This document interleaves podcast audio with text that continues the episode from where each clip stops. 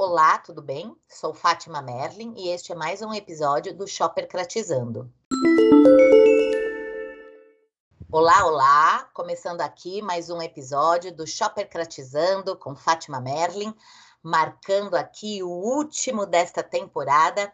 E para encerrar com chave de ouro, convidei dois grandes especialistas em suas áreas para que possamos discutir aqui a tríade da gestão do varejo que envolve pessoas, processos, plataformas no tocante ao uso da tecnologia. Então, teremos aqui duas personalidades do varejo, Olegário Araújo, esse nem preciso apresentar, porque não tem quem não conheça Olegário Araújo, mestre pela GV, um dos maiores especialistas aí no varejo, na área de inteligência, CEO, cofundador da IN360. E do outro lado, nada mais, nada menos que Fábio Camparini, CEO da Smart Cell Pro.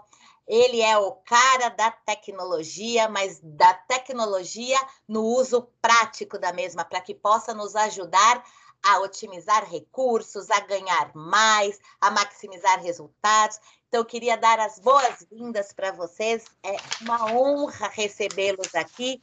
Sejam muito bem-vindos.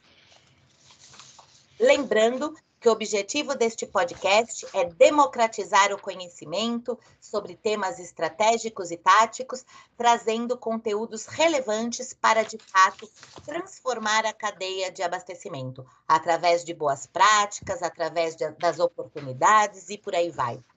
Eu os convidei aqui para que possamos falar da tríade da gestão do varejo. O que é essa tríade da gestão do varejo?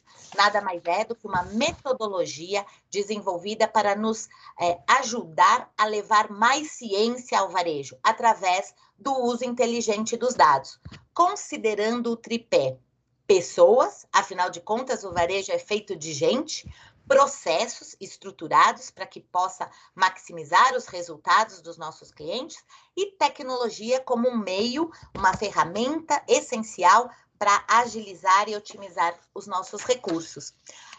Por isso, Olegário, seja muito bem-vindo. Queria ouvir você contando um pouco sobre o papel das pessoas no varejo, nesse processo de gestão, no processo da tríade e também o papel da liderança nesse contexto. Seja bem-vindo. Ah, muito obrigado, Fátima. Uma honra estar aqui com você, estar com, com o Fábio Camparini também. Gratidão pelo convite para a gente ter esse bate-papo. Né? E obrigado pela introdução, né? Você é sempre generosa em tudo que faz.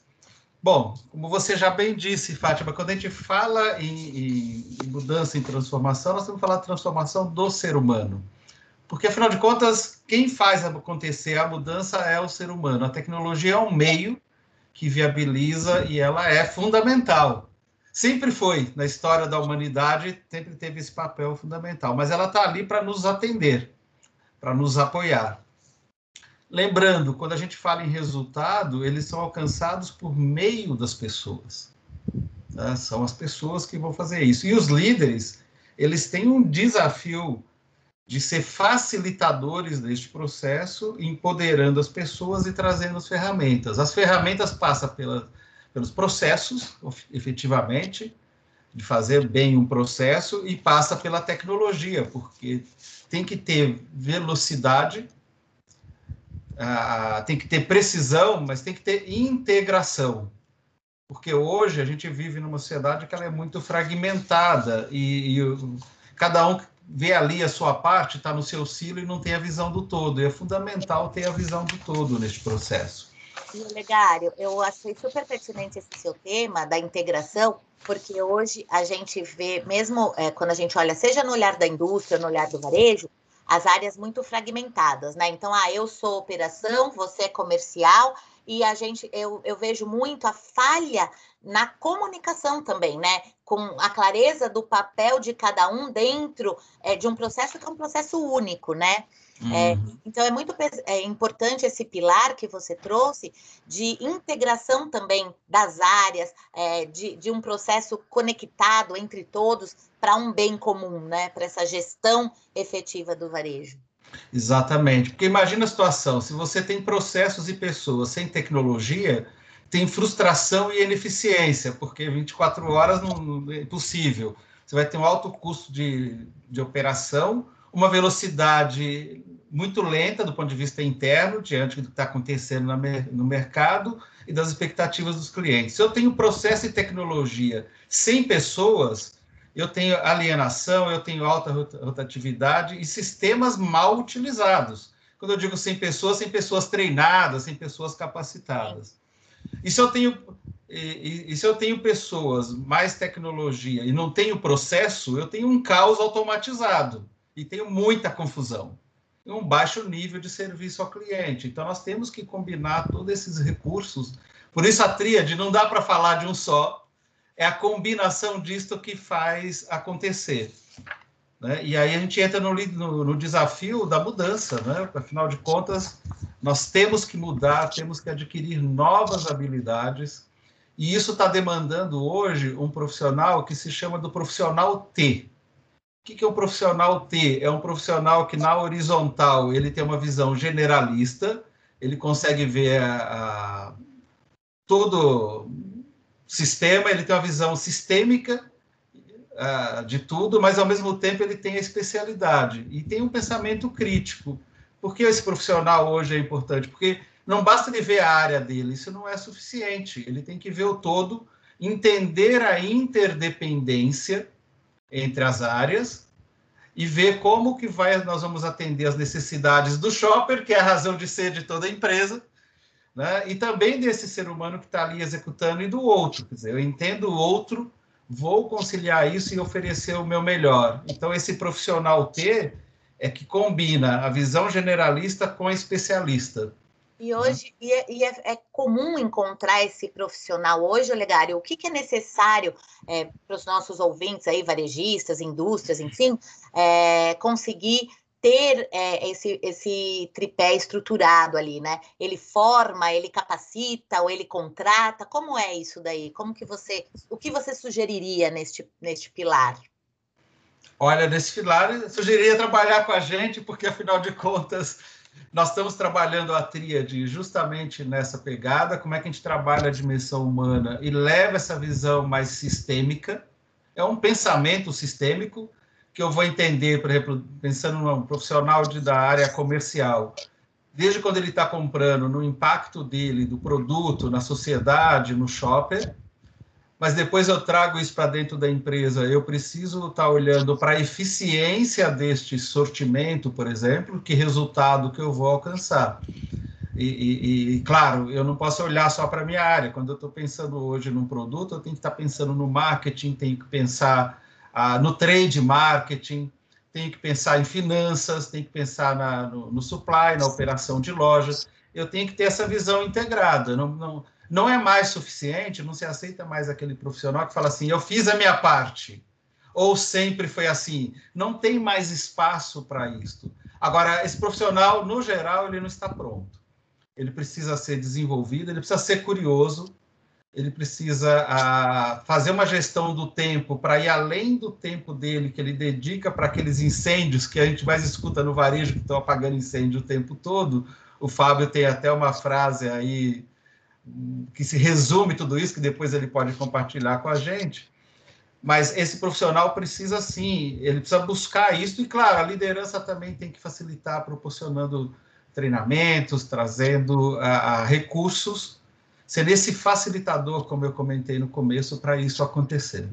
Não, eu achei super importante o seu ponto na questão do, do processo de formação, de capacitação e, e, de a liderança também investir nesse profissional, seja é, no, no, olhar do treinamento, desenvolvimento, mas também das ferramentas, é, mas o pilar essencial da integração é, das áreas, né? Porque de fato não adianta eu comprar bem se não vender bem. Então eu tenho que ter uma conexão também, é, e, e, enquanto executivo do varejo, da indústria, saber do meu papel também ali na ponta, né? Então eu brinco, eu falo que a hora que todas as, as pessoas têm o shopper, o cliente no centro das decisões, todo mundo caminha para ser um, entre aspas, vendedor. Então, se eu faço marketing, eu tenho que pensar em todo o processo. Se eu faço compras, eu tenho que pensar também em comprar bem para ser eficiente na hora da exposição, da execução, né? E, dentro desse pilar que você trouxe, é, gostei muito é, do reforço que você deu do tripé,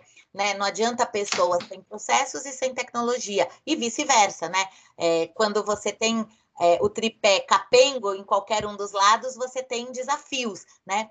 É, hoje, se a gente fosse falar dos principais desafios é, dentro desse contexto da gestão, sobretudo essa gestão orientada a dados, a levar mais ciências para o varejo, falando de pessoas, processos e até tecnologia, daqui a pouco o Fábio vai falar um pouquinho para gente, mas quais é, você enxerga, assim, quais os principais desafios da atualidade, Olegário?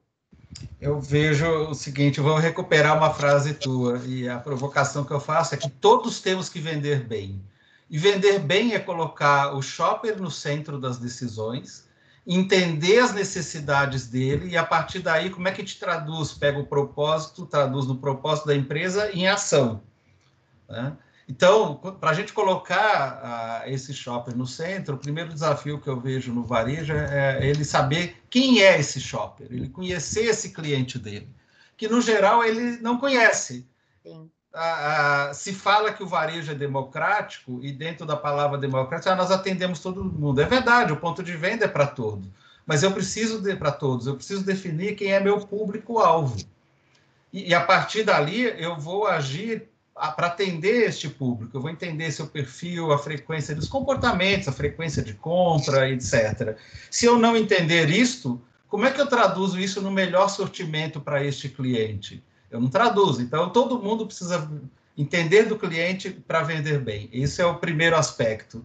O segundo, a gente vai para os processos, é fazer o básico bem feito, né, Fátima? Que é algo que nós sempre falamos, quer dizer, se eu não tiver uma estrutura mercadológica, se eu não tiver um bom cadastro com descritivo de itens para ir para o e-commerce, e se eu não executar esses processos com precisão, eu não vou ter informação de qualidade. E hoje não dá para.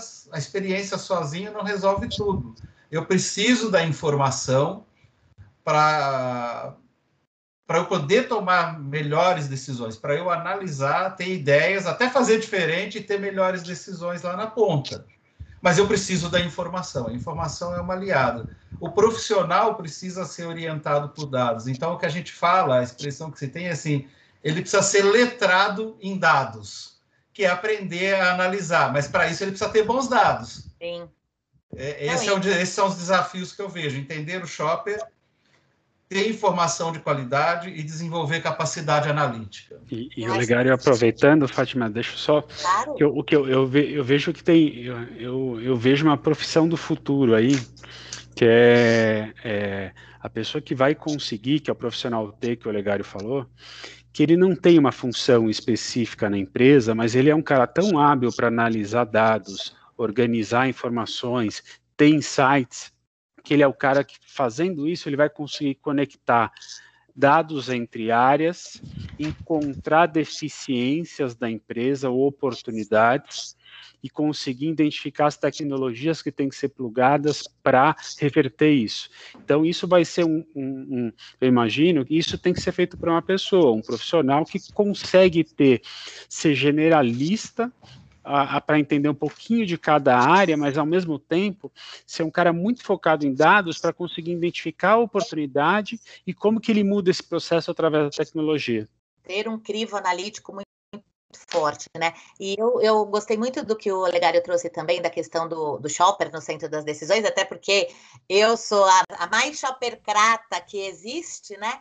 E eu lembro do nosso caso, um último caso que nós fizemos lá com o varejista, que ele perdia vendas, perdia cliente, perdia rentabilidade, e ele, por falta de conhecimento e ter acesso e, e um crivo muito analítico e por falta de informação, ele supôs que as perdas estavam acontecendo porque na região que ele estava chegaram vários é, é, cash and carries e na cabeça dele o problema estava no preço dos produtos, né?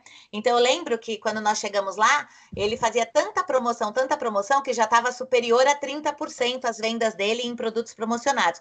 E como nós, quando nós fomos estudar esse cliente nas várias vertentes, né, olhando indicadores internos, a, a, a, economia, a conjuntura, mais mercado, concorrência, mas sobretudo o shopper que o Olegário bem trouxe aqui, eu lembro que a gente chegou em quatro grandes perfis de shopper que ele tinha, né? Um primeiro, é, o que ele achava que era o caçador de oferta e, promoção, não representava nem 10, 12% dos clientes dele. É, 63% eram as aceleradas, que não queriam perder tempo, entrar, sair rapidamente, e por conta da aglomeração das ofertas, acabavam não, não estando é, tendo afetado a sua experiência. E do outro lado, principalmente, o maior grupo era das exploradoras, que queriam experimentar inovação, novidades. E ele, como estava investindo muito em oferta, com as suas margens achatadas, acabava não tendo um mix adequado com as inovações, com as novidades.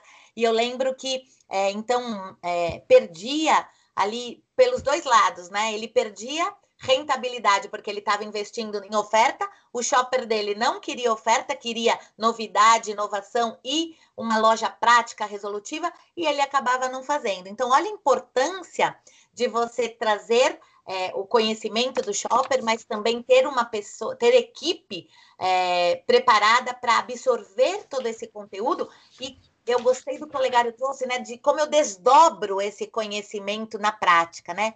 E aí, Fábio, aproveitando o que você falou, como que a tecnologia pode nos ajudar e ajuda na prática é, nesse contexto, né? Você pode falar com a gente aqui um pouquinho? Legal, então, Fátima, é, é engraçado porque é, é Muita gente acha que a tecnologia vai resolver o problema, e a tecnologia é uma parte da solução, ela não é a solução. É, é, a tecnologia, ela vai ser o meio, ela vai viabilizar uh, uma, um, uma análise, uma ação e tudo mais, uh, e ela vai ajudar o gestor a tomar a decisão. Ela vai ajudar o gestor a ganhar velocidade nos processos. Né? E a tecnologia ela vai funcionar bem quando você define um processo, você é disciplinado naquilo, e aí sim você coloca a tecnologia para acelerar. Então, a, a, tecnologia é como se fosse um grande acelerador desses processos e dessa tomada de decisão. Então, você consegue executar, acertar e errar, entender onde estão essas deficiências com a tecnologia. E, e melhorando aos poucos. Então, a tecnologia tem muito esse papel né, nessa direção. Eu lembro até nesse caso desse cliente, né, que ele tinha lá quase 20 mil itens, dos quais 3 mil fazia lá 60%, 70% das vendas deles. E uma série é, de, de itens que tinham lá inúmeras oportunidades de melhoria. Eu lembro que através da, da metodologia aí da Smart Cell Pro, dos oito passos é, para maximizar resultados, é, eu lembro que você trouxe um conteúdo bastante qualificado, né? De itens que poderiam ser excluídos, de outros que poderiam ser reprecificados. Você quer contar um pouquinho para gente desse oito passos, por favor? Vamos lá. Então, assim, o, o o varejista no dia a dia tem que tomar muitas decisões, né? E eu acho que nada melhor do que estruturar.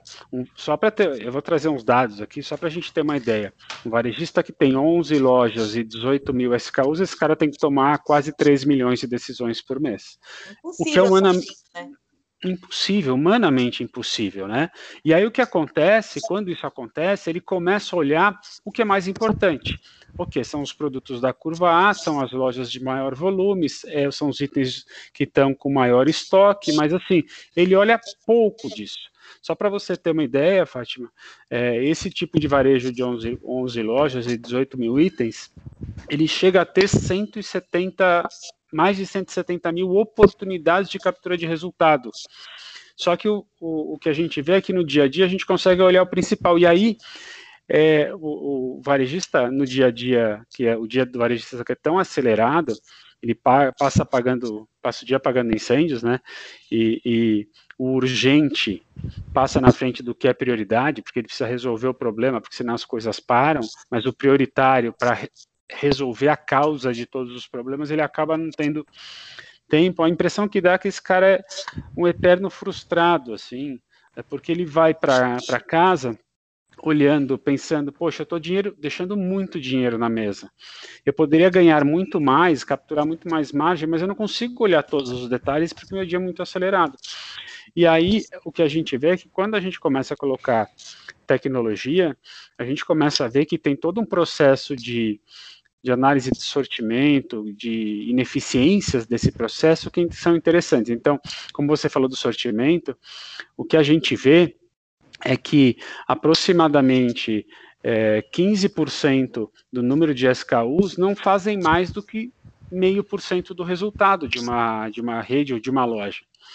Só que esses caras, esses SKUs, acabam é, é, é, representando até 10% do custo de estoque. Então, eu tenho 15% dos meus itens alocados na loja, que não trazem resultado praticamente nenhum, menos de meio por cento do resultado, e trave o meu capital de, de giro em, em 10%. Ou seja, se eu começo a eliminar esses itens, eu começo a simplificar meu negócio, é, ganhar eficiência e até para as pessoas que administram esses itens, para o estoquista, para a parte de logística, para todo o processo de gestão, eu começo a eliminar a ineficiência. É como se eu fosse um atleta e tivesse que eliminar gordura para ficar mais leve e ser mais ágil. É isso. Então Não, a tecnologia vai fazer isso, né? E até na, na, na, na prática, é, eu que pratico muito lá o gerenciamento por categoria, né? Até mesmo a parte do saneamento de marcas e itens, você começa a perceber é, que caminha junto o super estoque da ruptura, né? Então eu acabo tendo uma, uma série de itens irrelevantes, ao mesmo tempo aquilo impacta no meu, meu estoque, mas impacta também na minha execução em gôndola. E aí eu acabo tendo é muitas vezes ruptura daquilo que é relevante por falta de espaço ou até por má organização e tudo mais. Então, olha como é um, importante a tecnologia para nos ajudar a otimizar todas essas análises, né? Que, que como ser humano sozinho a gente não conseguiria fazer de uma forma ágil, prática e, e objetiva, né? Chegando aí no, no na preciosidade, é, é, quase que decupando aí, aprofundando é, em toda aquela quantidade de itens que a gente tem à nossa disposição. E, e como funciona esses oito passos aí, Fabio? Então, basicamente, eu, é, é, eu, eu tenho uma, uma frase que eu sempre uso, que eu acho, eu gosto de pensar assim, é, eu acho que a gente precisa simplificar para rentabilizar. A gente vai acumulando coisas ao longo do tempo que a gente vai criando complexidade no negócio, desde sortimento, serviços, coisas que na, em alguma época foram interessantes e hoje perderam relevância. Então, não fazem mais sentido a gente carregar com a gente, só estão trazendo uh, complexidade. É, o que é interessante é a gente olhar o negócio como um todo e identificar aonde eu posso simplificar meu negócio. E simplificar parte do sortimento. Sim. Então, eu começo simplificando o meu sortimento, eu vou ter um impacto em todas as outras demais áreas. A, o segundo passo é onde eu posso rentabilizar esse o meu negócio. Porque a gente vai deixando ao longo do tempo desvios no caminho e a gente vê é muito natural a gente ver desvios de margens, uh, olhando papéis de categorias e objetivos de cada SKU, né? E aí é um assunto que você domina profundamente, Fátima. Então a gente vê grandes desvios aí que ficaram ao longo do caminho, que são itens que às vezes são praticamente relevantes para a venda, mas quando a gente olha a cauda longa do portfólio de um varejo, que tem desvios ali, a gente precisaria olhar. É, junto a isso, uma vez definida essa estratégia de como a gente vai precificar, quais são os itens que são o, os geradores de imagem de preços, né, de, de fluxo de clientes na loja, geradores de lucro, como que a gente precifica esse cara? E a gente vê, é muito natural, a gente vê preços é, varejistas falando, ah, vou colocar produtos em tabloide para gerar fluxo de clientes, e às vezes rebaixando demais o produto, mais do que necessário, e perdendo dinheiro. Né? Ou aumentando demais o preço e também perdendo dinheiro. Então, a gente tem aí tecnologia, cálculos de elasticidade que poderiam ser aplicados e, e otimizar tudo isso. E junto a isso tem a parte de quais são os itens que eu devo promocionar. Então, pô, vou dar um exemplo, tem um dos, um dos clientes que uh, decidiu promocionar sachê é, de comida para gato no tabloide, e, e, eu fiz uma seguinte pergunta: pô, é super relevante isso, né? No seu supermercado? Não, eu vendo muito pouco, mas eu coloquei no tabloide porque eu achei interessante. Então, assim, não tinha o porquê. Né? Então, acho que quais, qual é o portfólio promocional, quais são os itens que formam a imagem de preço da minha loja, entender né, aí as categorias, análise de categorias, categorias que estão trazendo resultado, que não estão trazendo resultado, aonde está esse gap, por que esse gap acontece, analisar também todos os fornecedores, porque a gente às vezes cria uma complexidade de, de fornecedores, às vezes eu posso simplificar meu, meu portfólio de fornecedores, eu posso rentabilizar meu portfólio de fornecedores, né, e, e, e, que acabam trazendo ineficiências. E por último, quando a gente faz tudo isso, é, define todos esses passos, a gente consegue criar uma previsão de demanda, que a gente já sabe qual é a demanda do item, a que preço que eu vou vender, é, o que, que eu vou ofertar, e aí a tecnologia consegue te dar previsão de demanda, e aí você cruza com seus estoques e fala assim, bom, baseado na minha demanda, como é que está a saúde do meu estoque para o mês seguinte? E aí você começa a pegar todas essas ineficiências. Então, é, a gente vê que tem uma grande, grande oportunidade de captura de massa de margem, variando aí uh, de números pequenos até 10% de massa de margem adicional e capital de giro, assim, bastante, uma oportunidade muito grande, chegando a, a podendo ter redução de estoques aí de até 20% do custo de estoque. Aí quando a gente faz isso, a gente consegue é, melhorar a margem, reduzir estoque, automaticamente a gente libera capital de giro, nosso fluxo de caixa melhora muito, a gente para de pegar dinheiro em banco, pagar juros para banco, né, para poder rodar a, a, rede, e a gente faz e gera um caixa para a empresa, deixando a empresa extremamente saudável, né, de forma que você consiga tocar a tua operação e fazer negociações muito melhores com fornecedores, porque você tem poder de compra melhor, pode negociar melhor, ou seja, você cria uma outra empresa, uma empresa muito mais enxuta e eficiente. E, e rentável, né? E que você pode reinvestir todo essa, essa, essa esse ganho adicional aí é, através desse tripé, né? Tecnologia, pessoas e processos, é que você pode depois uh, investir em várias frentes, né? Em novas lojas, em novos canais, em novas é, ações, em serviços, né? Então é, é, bem interessante. Você vê como a tecnologia, sem dúvida nenhuma, é um pilar essencial para a gente também eficientizar todos esses processos, né? Porque ela permite muito mais agilidade, muito mais profundidade, né? Muito mais uh, uh, qualidade nas análises. Agora, por detrás disso, como o Legário bem trouxe, é preciso pessoas para que possa tomar as decisões, né? A tecnologia, por si, ela dá, dá indicação, mas ela precisa de pessoas. Aí entra o que o Legário disse, né? Qualificadas, capacidades com crivo analítico, primeiro para conseguir desdobrar aquelas, aqueles insights em ações práticas, pensando, eu gostei do que foi falado aqui, é, Fábio, por você também, é, de conectar todos os P's, né? Não é só uma questão de produto ou mix, mas é de produto certo, promoção inteligente. Eu vi matérias recentes em revistas por aí que se perde ao ano quase 20 bilhões de promoções desnecessárias, né? Que o, o shopper já compraria, mas por não conhecer o shopper, eu acabo fazendo compre três, pague dois, e ele já comprava três. Então, promoções mais inteligentes, posicionamento e precificação correta, prateleira adequada, né? Pensando no abastecimento, mas pensando na exposição. Muito bacana, adorei. Vocês não vão acreditar, mas estamos chegando ao final do nosso papo. Incrível! É, e aí eu queria ouvir de vocês, assim, para os nossos ouvintes, que mensagem vocês poderiam deixar pensando na tríade aí do varejo, na importância dessa, dessa nova é, e cada vez mais demandante, né, dessa gestão orientada de fato a dados, é, de conexão desse tripé, né, pessoas, processos e eu chamo de plataforma só para não fugir do P, mas da tecnologia, né? Olegário, começando por você, o que, que você diria para a gente?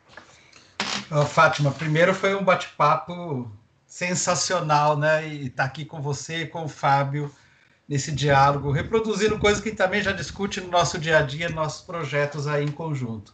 Mas para shoppercratizar, a gente tem que começar pensando na transformação do líder da empresa. A mentalidade do líder precisa mudar. o líder da empresa precisa ajudar a equipe a ver o futuro, envolver as pessoas para é, visualizar tanto os problemas como as soluções. E ele precisa estar preparado para contextualizar essa necessidade de mudança de uma forma significativa. Ele deve ter a habilidade de explicar e divulgar uma, divulgar uma visão que seja convincente. Não é ter aquele quadro na parede com um propósito que ninguém entende. Eu estou agora no projeto justamente nessa linha e que a minha pergunta é a seguinte: Está vendo aquela frase ali, que é o seu propósito, missão, valor? Como é que você traduz isso para a área comercial? As pessoas têm dificuldade de traduzir aquilo em acionável, quer dizer, não está colocando o shopper no centro.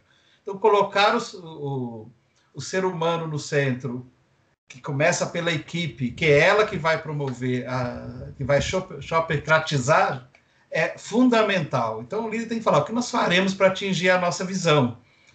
E, de novo, uma visão sem ação é um sonho. Agora, ação sem visão também é um passatempo ou fica ali nas, nas urgências e não faz é, o que é prioritário, como disse o, o Fábio. Agora, uma visão com ação é um sonho que pode ser realizado, que é colocar o shopper no centro das decisões e, de fato, ter melhor resultado, ser mais eficiente com tudo, né? na comunicação, no sortimento, lidando melhor com todas as partes interessadas. Sensacional. Adorei, é, porque no fim das contas, é, o varejo é feito de gente para atender gente, né? Então, se a gente traz essa história da, do o ser humano no centro das decisões, e eu gosto muito que às vezes o, o meu cliente fala, ah, eu quero reter cliente, ah, eu quero fidelizar meu cliente, ah, eu quero tornar meu cliente fã. E aí você vê as condições dos colaboradores né? Como que eu torno um cliente fã, promotor da minha marca, se o meu colaborador não é fã, não é promotor da minha marca? Então, isso que você trouxe, Legário, é, de começar pela liderança, é que ela desdobre isso para os colaboradores, né? Primeiro passo é tornar o seu colaborador seu fã, para que você pode, possa desdobrar isso para o shopper e para o negócio, né? E, e sempre pensar em traduzir toda essa questão é, é, da estratégia na prática, né? Adorei. Muito obrigada pela sua participação aqui. Obrigado a você. E queria ficar aqui a manhã toda, viu? O dia todo, aliás, dá para falar horas a fio. E Fábio, e você? Que mensagem você deixaria aqui para os nossos ouvintes?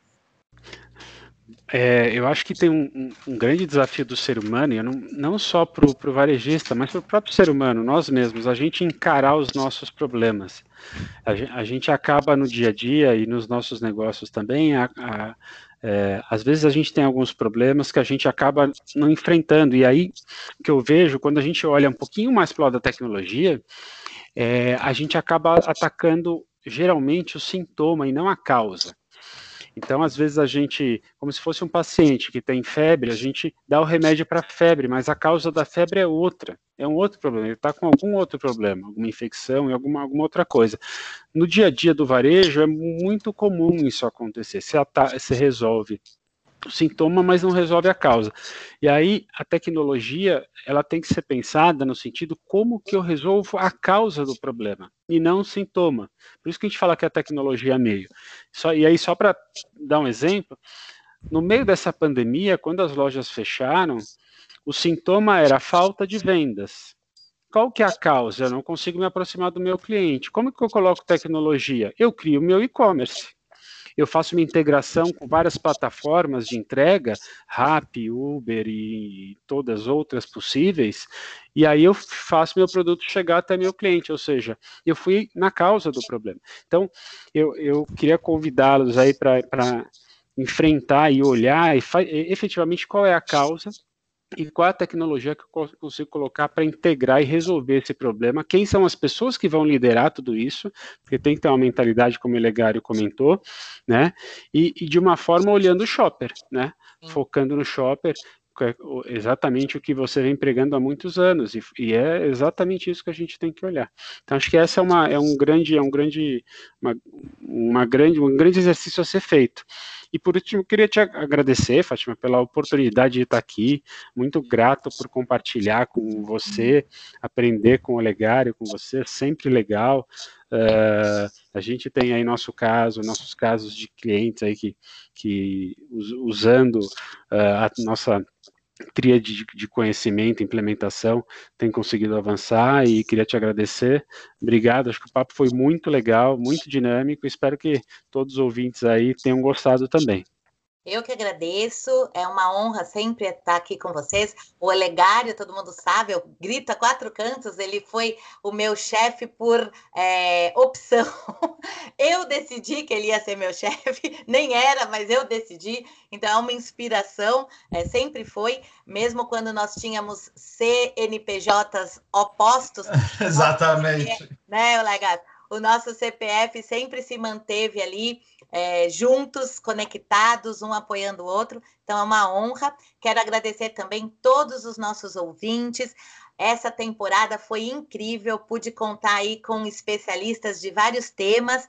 Em breve teremos novidades por aqui. Quero convidar a todos, então, para nos acompanhar em nossas redes sociais, curtirem, compartilharem, nos procurarem também, por que não, né? Se precisar aí da tríade conectado. Então, valeu, super obrigada a vocês e até uma próxima. Tchau, tchau.